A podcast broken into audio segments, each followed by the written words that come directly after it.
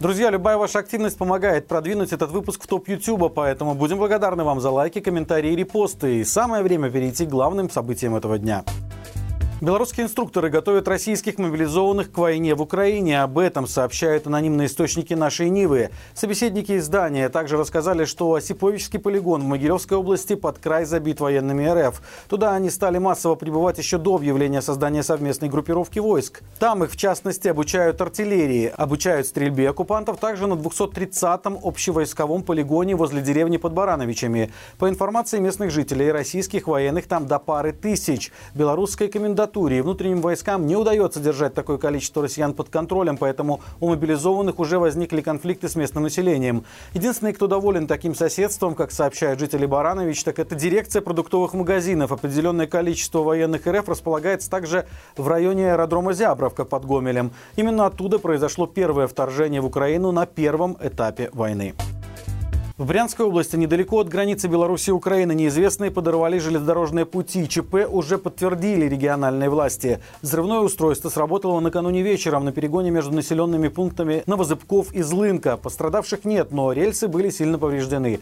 При этом некоторые местные жители в социальных сетях пишут, что слышали два взрыва. Первый около 8 вечера и второй спустя примерно полчаса. Предположительно, ЧП случилось в районе, где находится развилка железнодорожных путей. На этом участке одна ветка идет в сторону Беларуси, вторая в сторону Украины. Судя по сообщению губернатора и комментариям местных жителей, взрыв случился именно на белорусском направлении. Напомним, в последние недели Беларусь отправляет расконсервированную военную технику со складов своей армии в Россию. Перевозят груз по железной дороге. Очередная такая партия танков уехала в РФ 16 октября. Минобороны утверждает, что технику везут на модернизацию, а взамен получают новую. Но это маловероятно. Праге облили красной краской белорусское посольство. Там же оставили надпись «Свободу Игорю О», посвященную политзаключенному Игорю Оленевичу. Он отбывает 20-летний арест и месяц назад объявил голодовку. Оленевича вместе с еще тремя анархистами задержали 28 октября 2020 года возле украинской границы. Как заявили силовики, у молодых людей обнаружили оружие, технику и специальную экипировку. В КГБ заявили, что группа Оленевича успела совершить в Мозыре поджог отдела ГАИ, поджечь машины у здания прокуратуры в Солигорске. К Игорю сейчас не допускает адвокат брата, а семья не получает от него писем и не может узнать о его состоянии. К слову, это уже не первый раз, когда белорусское посольство подвергается нападению. Похожий случай произошел в декабре прошлого года в Лондоне. Дип-представительство забросали яйцами, а затем неизвестные набросились на прибывших на место дипломатов. Тогда режим обвинил в нападении белорусскую диаспору, но ее представители заявили, что не имеют к этому никакого отношения. Один человек был задержан.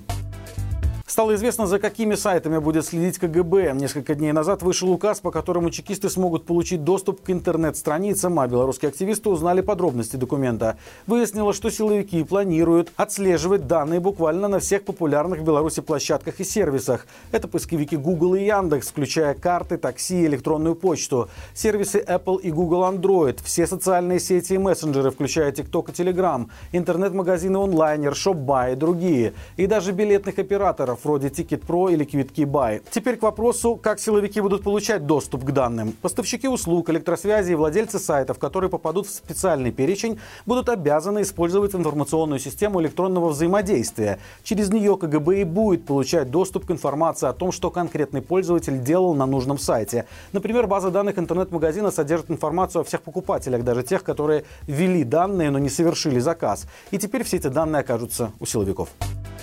В Латвии возбудили уголовное дело по факту нарушения санкций. Согласно данным следствия, два латвийских предприятия попытались перевести из Беларуси железнодорожные шпалы из дерева и стальные гвозди, на которые наложен запрет Евросоюза. Санкционный товар заметили во время проверки на границе. Из декларации на импорт следовало, что это складные деревянные конструкции. На деле оказалось не так. В ходе разбирательства выяснилось, что латвийцы заключали сделки с одной из белорусских компаний, импортируя ее товары, что нарушало запрет на ввоз белорусских изделий из дерева и стали.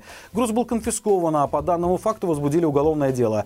Нарушители могут получить до 4 лет лишения свободы, а к юридическим лицам может быть применена одна из следующих мер – ликвидация, ограничение прав, конфискация имущества или крупный штраф. Важно отметить, что после введения этой весной санкций ЕС в отношении Беларуси и России в Латвии выявлено уже более 400 попыток эти санкции обойти. 85% граждан Украины считают Беларусь враждебной страной. Исследование проводилось 8-9 октября методом телефонного интервью. В нем участвовало тысяча человек со всей страны, за исключением оккупированных территорий Крыма и Донбасса, а также районов, где на момент опроса отсутствовала украинская мобильная связь. По данным социологов, однозначно враждебной Беларусь назвала 56% респондентов, в то время как в апреле 2021 года так считали всего 4%. Скорее враждебной Беларусь назвали 29% украинцев. Наиболее дружественными странами они считают Польшу, Литву, Великобританию, США и Канаду. В этот список также попали Финляндия, Швеция, Дания, Франция, Швейцария, Германия и Япония. Около половины опрошенных считают дружественными Турцию и Казахстан. Еще около 40% считают эти две страны нейтральными по отношению к Украине.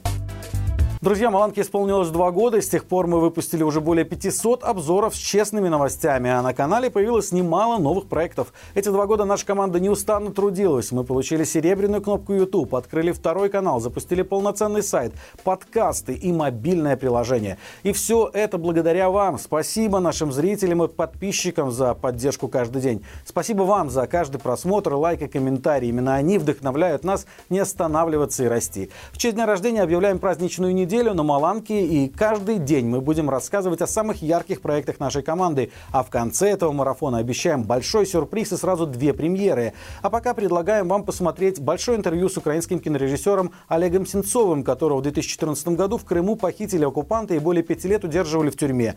Там Сенцов прошел пытки и голодовку. Кто пропустил, обязательно посмотрите. Это поможет нам добраться до 90 миллионов просмотров на канале в сумме. Не забывайте также подписываться и рекомендовать наш канал своим знакомым. Нам осталось совсем немного, до 125 тысяч подписчиков. Живи Беларусь и слава Украине!